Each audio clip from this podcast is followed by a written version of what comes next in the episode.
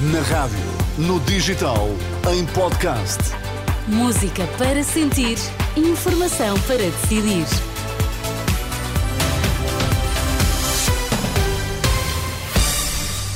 Notícias às quatro na Renascença com Miguel Coelho. Boa tarde, Miguel. Olá, boa tarde, Sónia. Quais são os temas em destaque? Já assinou e mandou publicar. O representante da República na Madeira aceitou a demissão de Miguel Albuquerque. Supremo Tribunal de Justiça reconhece erro e manda libertar o ex-procurador Orlando Figueira. Vamos às notícias das quatro. Informação para decidir na Renascença com Miguel Coelho. O representante da República aceitou e assinou o decreto de exoneração do presidente do Governo Regional da Madeira. Miguel Albuquerque esteve reunido com Irineu Barreto e à saída anunciou que a partir desse momento fica em gestão e o orçamento regional, que devia começar a ser discutido esta semana, cai com a exoneração do presidente do Governo Regional.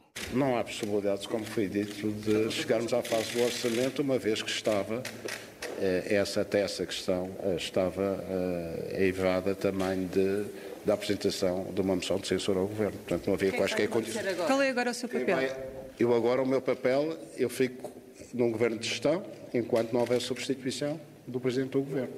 Falta apenas eh, a publicação, que eh, deverá concretizar-se em breve, deste decreto de demissão de Miguel Albuquerque, que voltou a defender a posição que o PSD tomou a semana passada de apresentar um novo governo suportado na atual maioria. O representante da República vai em seguida ouvir os partidos, o que deve acontecer na quarta-feira. A maioria defende a realização de eleições antecipadas, mas isso só pode acontecer depois de 24 de março. Miguel Albuquerque pediu a demissão na sequência da operação judicial, na sequência da qual o líder do PSD, Madeira, foi constituído arguído. Entretanto, no Campos da Justiça em Lisboa prossegue o interrogatório a outro dos detidos no âmbito deste processo judicial da Madeira. Trata-se de Avelino Farinha, o segundo arguído a ser ouvido pelo juiz. Depois do empresário madeirense, ainda faltará ouvir o ex-presidente da Câmara do Funchal, Pedro Calado. Os três detidos deste processo, que investiga suspeitas de corrupção na Madeira, estão detidos há quase duas semanas. Ainda pela Justiça, notícia da libertação do ex-procurador Orlando Figueira. Três dias depois de ter entrado na cadeia de Évora, o Supremo Tribunal de Justiça assumiu o erro, admitindo que ainda há um recurso da defesa que está pendente. O magistrado foi condenado a seis anos e oito meses de prisão no âmbito da chamada Operação FISE, que, entre outros, investigou crimes de corrupção, branqueamento de capitais e violação do segredo de justiça. Nos Açores, só daqui a duas semanas é que o representante da República deverá receber os partidos com representação no Parlamento Regional. De acordo com o comunicado do gabinete de Pedro Catarino, as audições só vão acontecer depois de publicados os resultados oficiais das eleições de ontem.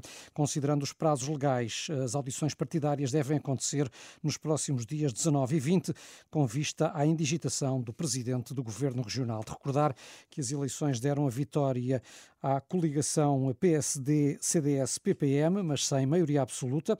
Conquistou 26 deputados, o PS ficou em segundo com 23 e o Chega conseguiu cinco lugares no Parlamento Regional dos Açores.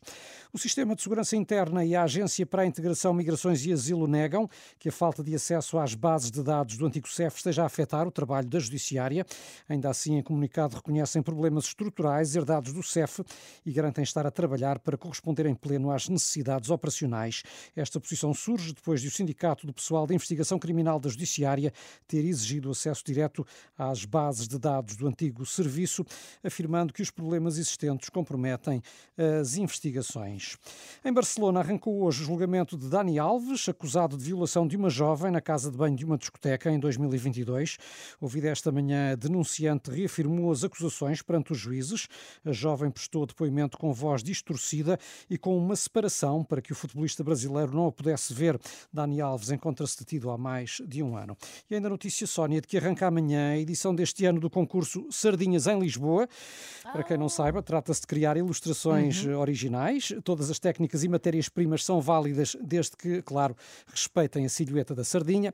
E cada candidato pode apresentar um máximo de três propostas, isto até 5 de março. Depois, uh, as cinco melhores recebem cada uma um prémio de uh, eh, 1.500 euros. Nada mal, dá para, dá para um bom cabaz de sardinhas. Então não, é? não dá, então não dá. Eu, olha, Bem, dava-me questão, jeito talvez um dos cabazes pequenos. dava-me jeito aí os 1.500 euros, mas realmente não tenho jeitinho nenhum para trabalhos manuais. Sabes que eu ia chumbando a trabalhos manuais só me safei porque era boa nas outras disciplinas. Pois, não? tens de arranjar um trabalho em grupo, normalmente é a solução. Olha, boa. Até já, amigo.